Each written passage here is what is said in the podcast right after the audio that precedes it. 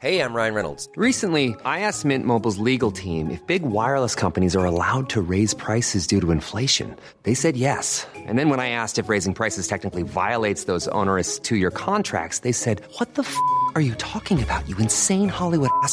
So to recap, we're cutting the price of Mint Unlimited from $30 a month to just $15 a month. Give it a try at mintmobile.com slash switch. $45 up front for three months plus taxes and fees. Promo rate for new customers for limited time. Unlimited more than 40 gigabytes per month. Slows. Full terms at mintmobile.com. Más que arquitectura. Con los inexpertos Javier Alonso y Ángel Sánchez. Conoce todo el mundo de la arquitectura, diseño y construcción en una misma frecuencia. Kies 977 te presenta Más que arquitectura. Comenzamos.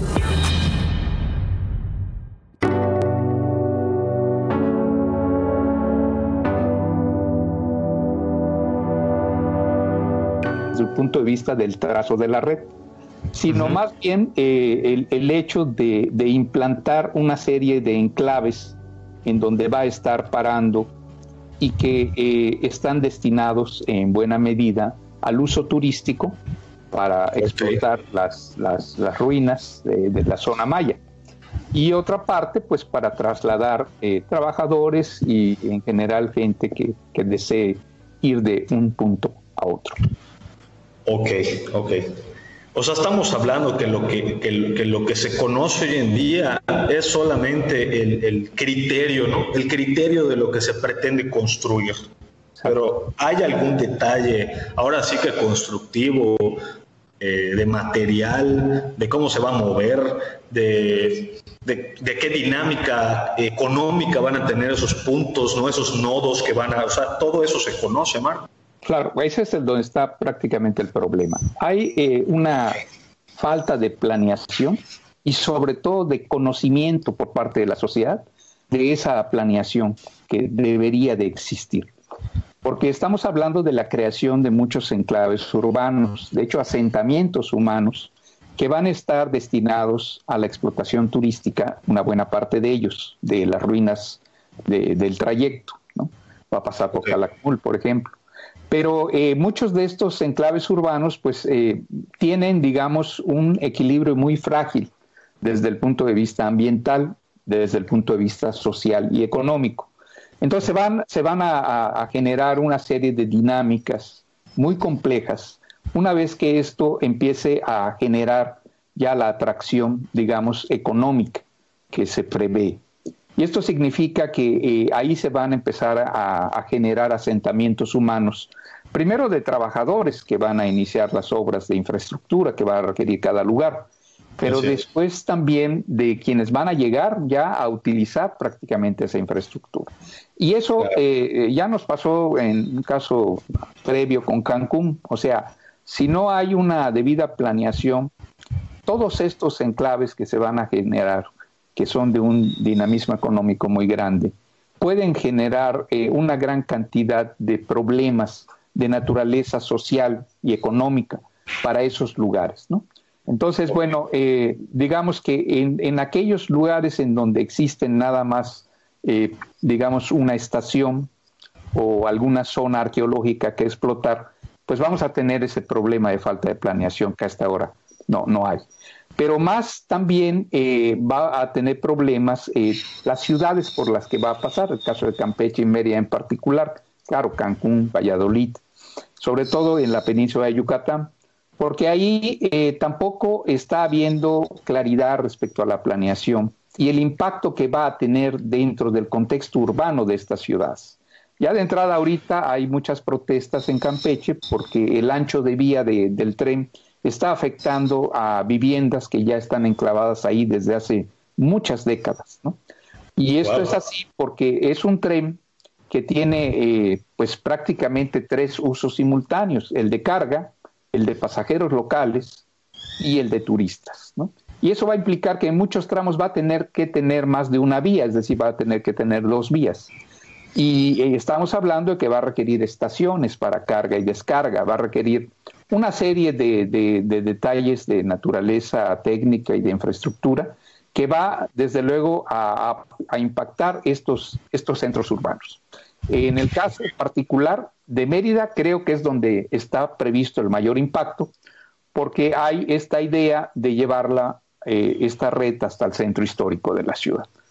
Y bueno, eso, eso eh, tendría un impacto muy grande, no solamente desde el punto de vista de la infraestructura que se requiere para llegar hasta allá, que está pensado a través de un túnel subterráneo para que atraviese el tren del periférico al, a la plancha, que es el lugar de la antigua estación de ferrocarriles de Mérida, sino también el problema que implicaría eh, el uso, eh, digamos, del suelo eh, que se generaría alrededor de esa terminal. Claro, y que, y que allá empieza a modificar algunos conceptos o criterios económicos que ya existen, ¿no? Pero bueno, vamos a dejar este, este intro ahí, ¿no? Y, este, y ahorita lo vamos a ir desplegando todos los temas, porque está súper interesante todo esto. Yo quiero, yo quiero eh, agregar algo antes de irnos a las, a las partes finas, y es que platicábamos antes, Marco, ¿te acuerdas? En, sí, cómo no. una llamada en corto entre tú y yo, y yo decía, yo estoy a favor del tren Maya, ¿sí? Y, y, tú decías, no es estar en contra, simplemente hay que cuestionarlo y estoy completamente de acuerdo. ¿no? Yo estoy a favor y les voy a platicar por qué estoy a favor. Porque conceptualmente es un proyecto que considero que beneficiaría la economía, el movimiento de, la masa de gente y el turismo a nivel peninsular. ¿no? De alguna manera eh, estabilizaríamos más la economía o distribuiríamos más la economía, el turismo y el movimiento de las, de las personas para oportunidades de trabajo, etcétera. ¿no? Pero bueno, todo está en ok, conceptualmente está excelente la idea, ¿no? Si nosotros tomamos como concepto un tren rápido, como en, algunas ciudades de Europa, en donde se mueve con energías limpias, en donde está en perfecto estado. Las estaciones tienen una mezcla de ocupación de gente, de vivienda temporal o turística, de comercio, ¿sí? que van enriqueciendo estos puntos y estos nodos, como, como comentas. ¿no? Pero ahora vamos a entender qué no se tiene o qué información de plano no se tiene y se están tomando decisiones yo creo que demasiado prematuras o precipitadas, ¿no? Y, eso es lo que vamos a, conversar el día de hoy. Ahora, Marco, para entender el contexto de la ciudad de Mérida, la ciudad de Mérida tiene una, una, ahora sí que un, un papel turístico muy importante y ya tiene unas transformaciones, ¿no? Ya hay renovaciones en nuestro centro histórico que tienen una dirección y pareciera que este proyecto cambia completamente todo lo que se ha hecho, ¿no? Cuéntanos un poquito de este tema, porfa. Bueno, mira, yo, yo para empezar te diría que efectivamente la mayor parte de la, de la gente cree que es una inversión importante para el sureste.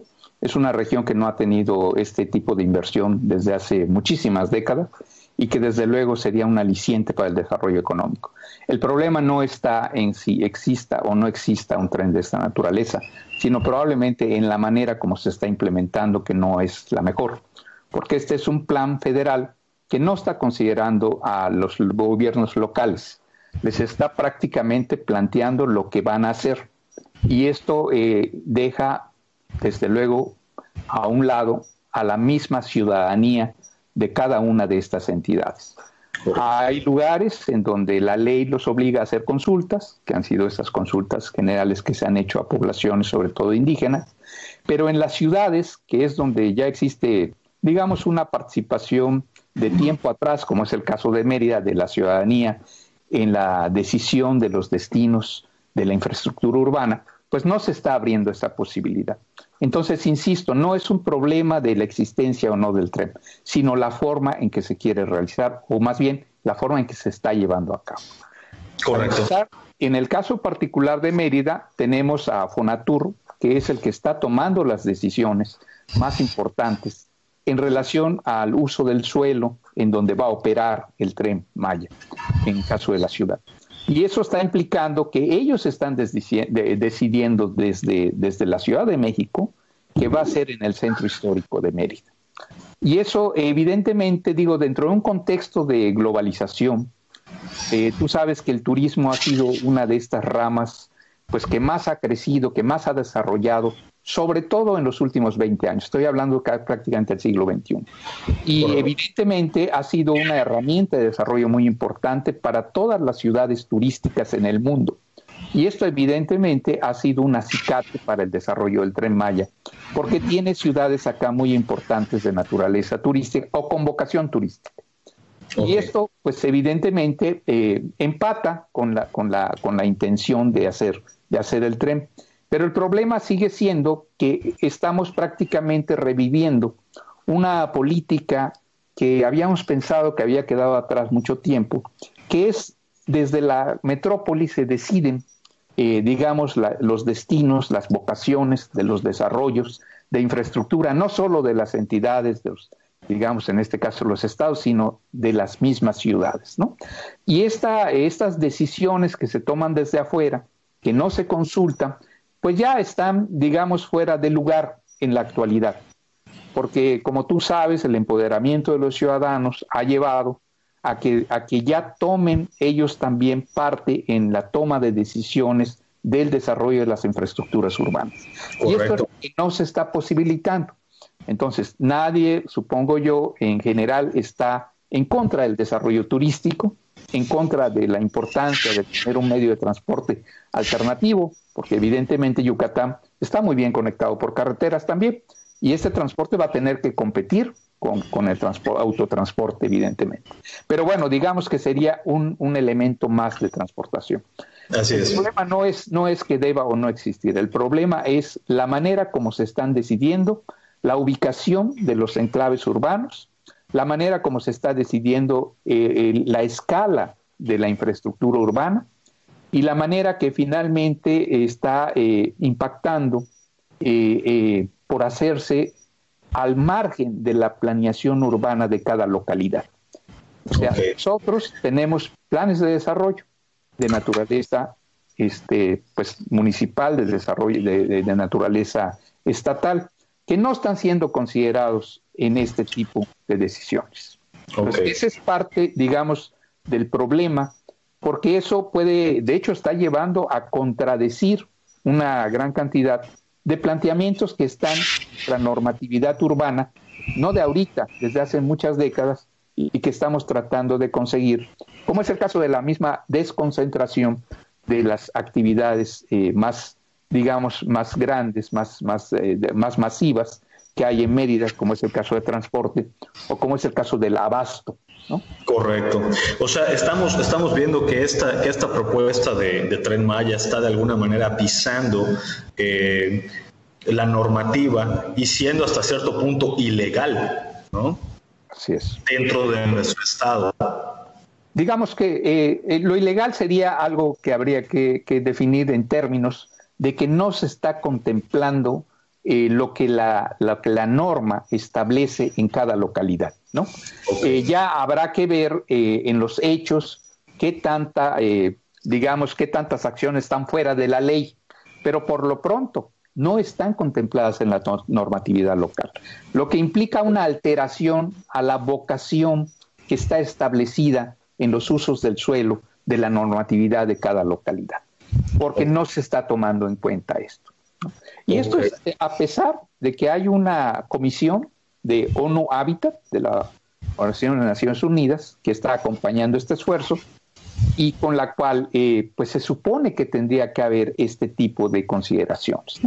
Sin embargo, ellos no han dado un dictamen final, están enterándose, digamos, de toda esta situación y en particular eh, eh, en el caso de la plancha, pues ya tuvimos varias organizaciones sociales, reuniones con esta comisión de ONU Habitat ya les expusimos nuestros puntos de vista y los eh, planteamientos normativos previos que existen y que incluso ya estaban en operación hasta la llegada de esta nueva iniciativa del Tren Maya. Ok, Marco, eh, un, paréntesis para entender lo de ONU Habitat. Yo he tenido siempre la duda, porque de hecho cuando estuvo Renan Barrera con nosotros en, el programa, antes de que, de que gane y todo, y que, y que no tengo ningún detalle al respecto de su trabajo, considero que, que se está trabajando bien en el Estado. En, términos generales, creo que hemos estado trabajando muy bien y mejor que en otros, que en otros momentos, ¿no? pero eh, se platicó de, la, de un proyecto importante para aplicar ya de la descentralización o de la o de, o mejor dicho de la reorganización de nuestro centro sí. Y, se tocó el tema particular de ONU Habitat y que muchos de los candidatos en ese momento para la alcaldía presentaban que estaban de acuerdo, que estaban a favor en trabajar con, con ONU Habitat para construir la ciudad, para proponer cosas. Ahora yo me pregunto, ¿esto de ONU Habitat es solamente un distintivo verbal? ¿O realmente tiene un peso? ¿O realmente ONU puede llegar y, y cuestionar o, o solamente o es una metodología o de alguna manera vaya involucrar a un hábitat en esta situación que está sucediendo, nosotros posiblemente como, ya sea como profesionistas, como colegios o como ciudadanos, agarrarnos de quién, ¿sí? Para poder meter nuestra cuchara y tener cabida con opinión, ahora sí que bien dirigida, como estamos ahorita charlando en cosas, en datos correctos, ¿no?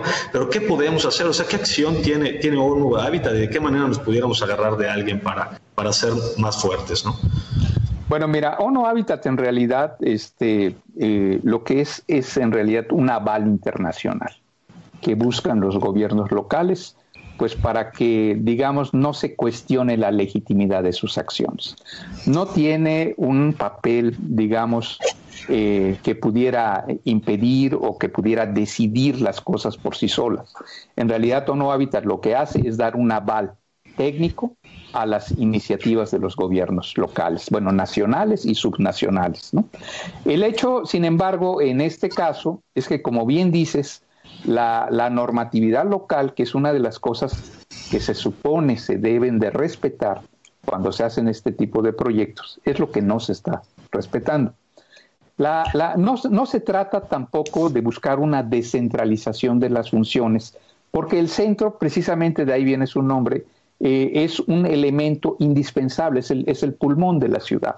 Se trata más bien de desconcentrar la escala de, de, lo que son estas operaciones, de lo que son estos usos del suelo, por ejemplo, que tienen que ver con el abasto, con los grandes mercados que, que sabes que tenemos en Mérida, y que no se ha hecho eh, un trabajo importante en esa materia. Hay, una gran, hay un gran déficit de mercados públicos en la ciudad de Mérida, sobre todo en el sur de la entidad, porque esos mercados grandes eh, adquieren eh, básicamente su clientela de la gente que vive en el sur de la ciudad porque no tiene otras alternativas para abastecerse. Entonces, ahí tenemos un problema que, que, no se ha ido resolviendo, sino al contrario, la creación de un mercado más, como fue el San Benito, pues vino todavía a empeorar esta circunstancia. Pero está planteado en las normas estatales y sobre todo en las municipales la necesidad de la desconcentración paulatina del abasto. Otro, otro fenómeno que necesita desconcentrarse es el transporte público, porque ese también está prácticamente centralizado. y no se trata, insisto, de quitarle ese papel de centralidad al centro histórico. Se trata más bien de desconcentrar todo aquello que supera, digamos, sus posibilidades de espacio o de eh, funciones públicas.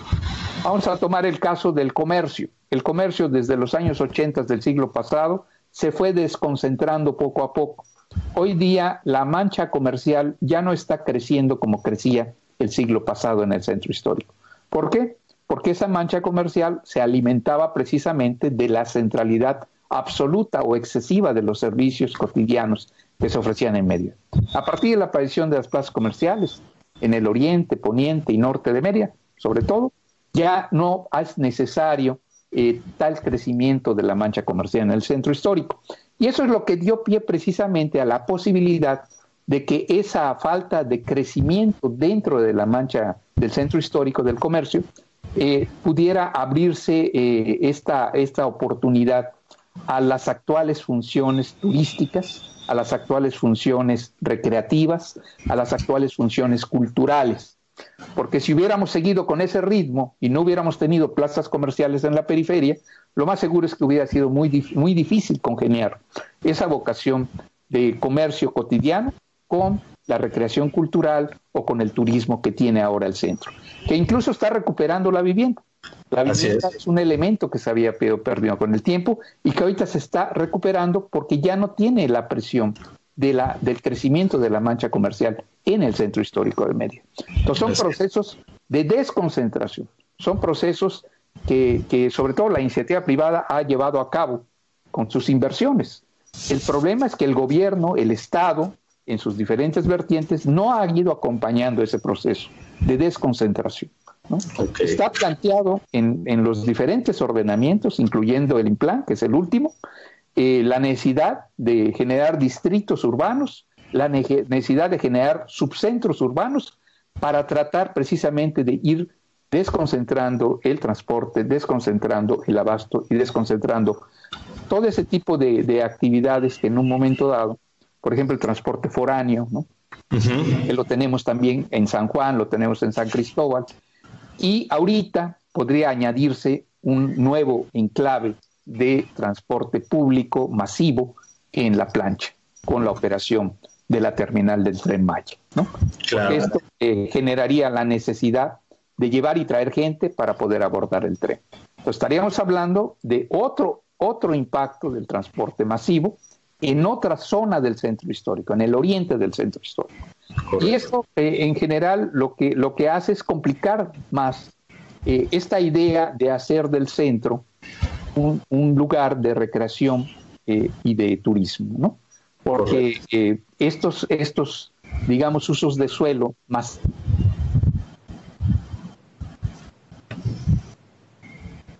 Eso, eso sería, digamos, lo más, lo más eh, e, evidente, lo más claro de, lo que serían las contradicciones que tiene esta iniciativa, ¿no? Y, las tiene porque no conocen el desarrollo de Mérida, porque quienes están proponiéndola no, no conocen cómo ha evolucionado el desarrollo urbano de la ciudad y cómo ha evolucionado también la planeación, cuando menos en términos indicativos. Si bien no hemos hecho lo suficiente, sí existen acciones indicativas para desconcentrar, cosa que viene a, contradecirse con esta iniciativa de reconcentración de transporte público en el centro histórico. Ok, tenemos eh, ahora sí, aterrizando en la plancha, eh, la plancha es un, es un lugar de, de cuántas hectáreas, perdón. 26 hectáreas aproximadamente. 26 hectáreas. Es, es, es, es, excelente el espacio que tenemos para restituir parte de nuestro centro, ¿no? En diferentes usos. Y hay proyectos, Marcos, si nos puedes platicar más de, del Museo de la Luz, creo, de, por parte de la UNAM y entre otros, ¿no? Sí, de hecho, eh, ya se había logrado que el gobierno anterior, la administración estatal anterior, acepte una iniciativa de grupos ciudadanos que buscaron a la UNAM y a la UADI para darle forma a este interés por tener un parque metropolitano. Este parque metropolitano se, propuso desde los años 90, desde el 95, eh, por el Colegio de Arquitectos y la Facultad de Arquitectura de la UADI. Después el patronato del Centro Histórico en 2011 hizo otro intento también por crear ahí eh, lo mismo. Y hoy día, este, pues tenemos este tercer intento de hacer un gran parque metropolitano urbano. Este parque, eh, evidentemente, eh, no es una decisión de alguna entidad gubernamental, es una decisión de grupos ciudadanos, encabezados desde luego por los colonos, pero que ha tenido en este caso el apoyo de una gran cantidad de ciudadanos de, Mérida en general. Eh, y bueno, esto se tradujo en un plan maestro que se llevó a cabo de una manera sumamente participativa en la UNAM precisamente y en, la Facultad de Arquitectura de la UADI. Durante tres meses se estuvo trabajando con muchas organizaciones sociales, incluyendo cámaras empresariales, incluyendo al municipio de Mérida a través del IMPLAM e incluyendo desde luego al gobierno del Estado, sobre todo la Secretaría de Planeación, que orquestó, digamos, eh, el apoyo, en este caso financiero, a esta iniciativa. Bueno, de ese, de ese plan maestro se recogieron eh, una serie de demandas que habían, eh, se habían hecho previamente en encuentros anteriores de la ciudadanía sobre la vocación que necesitaba haber de usos de suelo. Y ahí, ahí se definió claramente que esa vocación del parque no solamente sería recreativa, sería también botánica, sería también cultural, sería también deportiva, tendría usos para niños y para adultos mayores. Todo eso prácticamente está planteado en un documento que se llama Plan Maestro La Plancha, que se le entregó eh, desde luego a la Comisión de ONU Hábitat para que también lo valide. Y bueno, sin embargo, esta iniciativa, que es una de las pocas iniciativas, digamos, colaborativas entre ciudadanía y gobierno, que han tenido un final feliz porque se han expresado finalmente en un documento técnico avalado por todas las autoridades federales, pues sin embargo, con el cambio de administración estatal, se suspendió su implementación. Ya existía una inversión hecha en base a este plan maestro en la Escuela de Artes eh, eh, del gobierno del Estado, que ahorita está en riesgo también con la operación de esta terminal. Ya existía una inversión en la, en la, en la dotación de terrenos a la UNAM, precisamente para el Museo de la Luz. Y ya existía también los, los permisos del Instituto Nacional de Antropología e Historia para diseñar un parque precisamente en ese lugar. Entonces, todo eso de repente, con el cambio de administración y el anuncio sobre todo del proyecto del tren Maya, se detiene, se detiene abruptamente sin ningún tipo de explicación. Y bueno, esto ya nos había pasado, porque yo quisiera recordar que también durante la administración de, de, la gobernadora Ivonne Ortega se llevó a cabo una iniciativa de rescate del centro histórico, se le llamó Rescate Integral del Centro Histórico, que tenía contempladas 12 eh, grandes acciones con un crédito del Banco Interamericano de Desarrollo. Precisamente cuando entra el gobierno del siguiente gobernador, Rolando Zapata, también se interrumpe esta iniciativa que se había hecho de la mano del patronato del centro histórico. Estamos hablando de que las iniciativas de planeación urbana encabezadas por la ciudadanía o trabajadas de manera colaborativa con los gobiernos estatales eh, tienen el trágico destino de interrumpirse. Así es. De no haber continuidad. De dar continuidad cada vez que cambia una administración. Bueno, ya sabemos que es parte del problema de México, que cada vez que cambia una administración, ya sea municipal, estatal o federal, se interrumpen. Y esto hace que no podamos ver a largo plazo, no podamos tener proyectos de gran alcance, porque no se terminan. Y no se terminan porque supuestamente eh, no tienen el aval de la ciudadanía. No es el caso de estos proyectos. Estos proyectos han tenido el aval de la ciudadanía y aún así se han interrumpido. entonces, entonces, digamos, aquí la contradicción está en que existiendo un proyecto en marcha, es detenido y sustituido por una ocurrencia de Fonatur de llevar ahí una nueva estación de tren. Además, eh, digamos, vinculándola, porque ya no era posible meterla por el carril tradicional y toda esa vuelta que tenía que dar el tren para entrar a Mérida, todos los conflictos viales que ocasionaría, pues ahora se les ocurre hacerlos a través de un túnel deprimido. Eh, ya vimos ayer cómo quedó el túnel deprimido de la Colonia México, inundado. ¿no?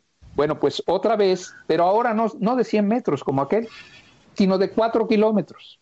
Entonces estamos hablando de una obra fastuosa, una obra que tendría un costo eh, demasiado alto si se considera la inversión general que se hace en el proyecto del Tren Maya en la localidad. Entonces, eh, parece una contradicción el hecho de tener que usar la plancha para esa estación por todas las implicaciones que también tendría de naturaleza social al general también.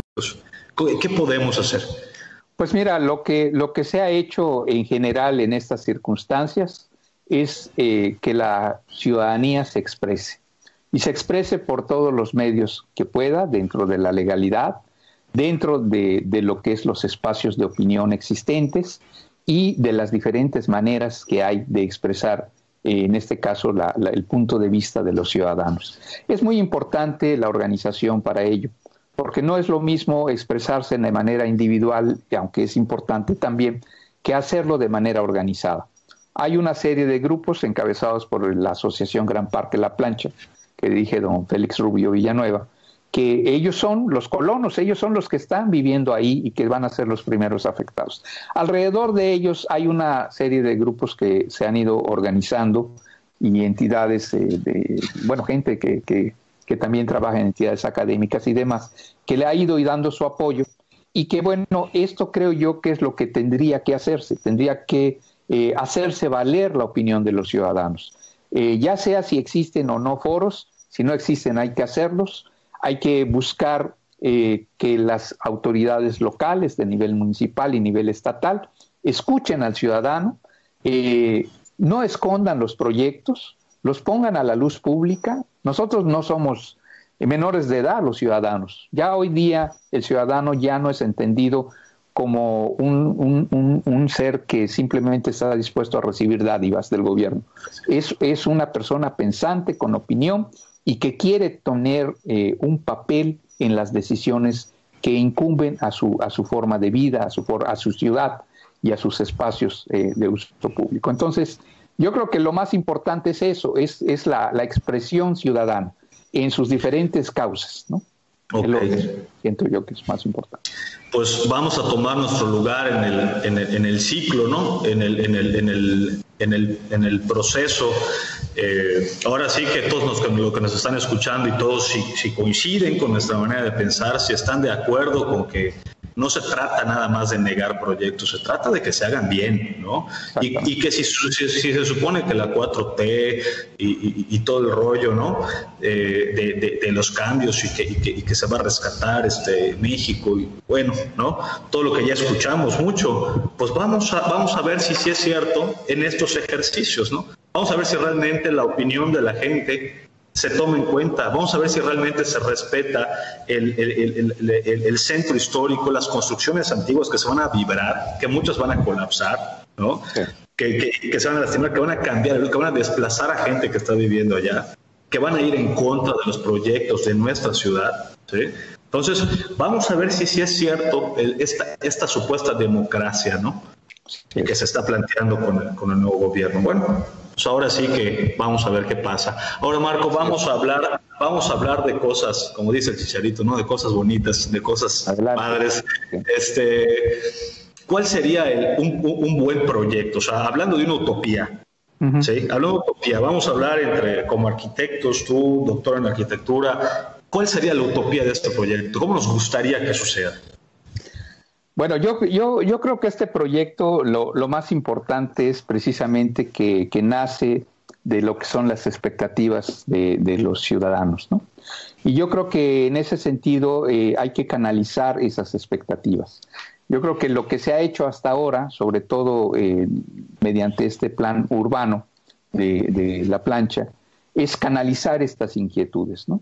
Y desde luego, bueno, eh, se puede pensar esto que es eh, parte de una especie de romanticismo, el hecho de que pensar que estas cosas se pueden realizar al margen de lo que son voluntades eh, gubernamentales o al margen también de intereses económicos de muchos, de muchas empresas y de muchas entidades que desde luego también tienen un lugar dentro de todo este trabajo y este proyecto en general su, su realización. Eh, pero yo creo que es, es, más importante en este caso que tenga este aval de la ciudadanía. ¿no? Entonces, en términos generales, lo, lo, mejor desde mi punto de vista es que el tren cumpla esa función eh, de poder ser realmente una herramienta de desarrollo, pero que lo haga de, de, una manera planeada, de una manera organizada y con la mejor conveniencia para el desarrollo urbano de la ciudad. ¿no? Correcto. Eso creo yo que sería lo, lo más básico. Correcto. Resumimos en un diseño participativo, ¿no? En sus diferentes niveles. Eh, pues y también nos gustaría, digo, conocer un poquito más en general, ¿no? El proyecto. Posiblemente y estamos suponiendo, vamos a darnos el, el beneficio de la duda y estamos suponiendo mal, ¿no? Y que haya todo esto bien estructurado y que sí haya un grupo de arquitectos urbanistas avalando y estudiando el proyecto y que sí haya un grupo de ambientalistas viendo de qué manera van a equilibrar ese, esa destrucción o ese impacto ambiental, ¿no? Y que sí también haya gente especialista en la parte social para saber manejar la situación y que, y que además, como dice el gobierno actual, ¿no? Que se, que se, que se someta a este a, como dice, a discusión del pueblo, pues vamos a ver si es cierto, ¿no? Y que nos den la palabra para que podamos opinar. Ojalá, yo creo que eso es lo más importante, no, no esconder lo que se va a hacer, sino ponerlo a discusión y ponerlo precisamente a la, a la valoración de la sociedad. Eso para mí sería lo más importante. Excelente, Marco. Oye, pues como siempre, Marco, has estado ya varias ocasiones este, en el programa. Es, excelente. platicar contigo, la verdad, mucha información. Eh, pues creo que nos llevamos este, e, e, este, estos comentarios para, pensar, para opinar y por favor todos los que participan con nosotros eh, compartan esta, información, platíquenla con, sus conocidos y pues vamos a hacer lo que nos toca como ciudadanos, ¿no? Repito, no se trata de estar en contra de nadie, se trata de referenciar o de, de opinar de manera objetiva Sabemos que el gobierno actual en Yucatán eh, está haciendo algunas cosas buenas. También hay que señalar las cosas que está pasando por alto, como es, eh, digamos, que voltear a ver a, nuestro Estado y, protegerlo ¿no? en estos momentos, con proyectos que son invasivos y agresivos para nuestra ciudad.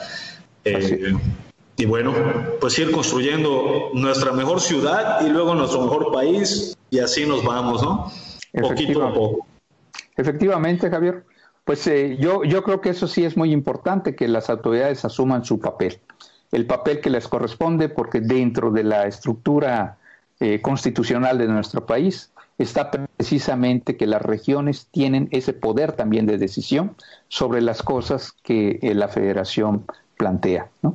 Entonces no estamos pidiendo nada, nada extraordinario, sino el, realizar lo que les corresponde en esta materia.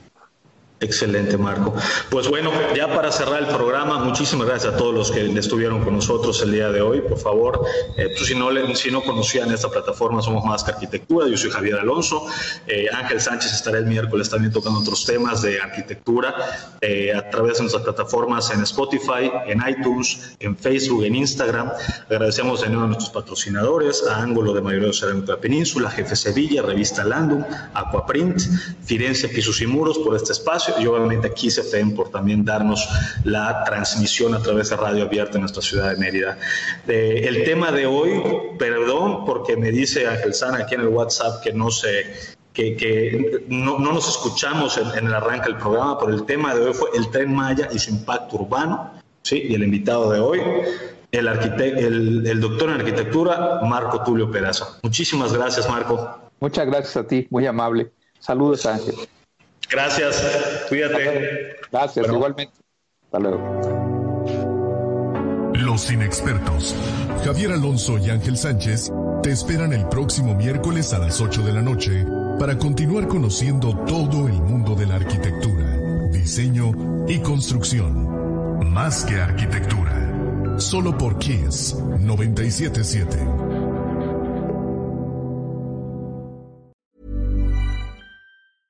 Hey, folks, I'm Mark Marin from the WTF Podcast, and this episode is brought to you by Kleenex Ultra Soft Tissues your ally to help tackle your allergy symptoms this season. I love the change of seasons, but nobody loves pollen and all those other things floating in the air that make you sneeze during this nice weather. Kleenex Ultra Soft tissues are hypoallergenic and allergist approved. So fight back against watery eyes and runny noses without worrying about irritating your skin. For this allergy season, grab Kleenex and face allergies head on.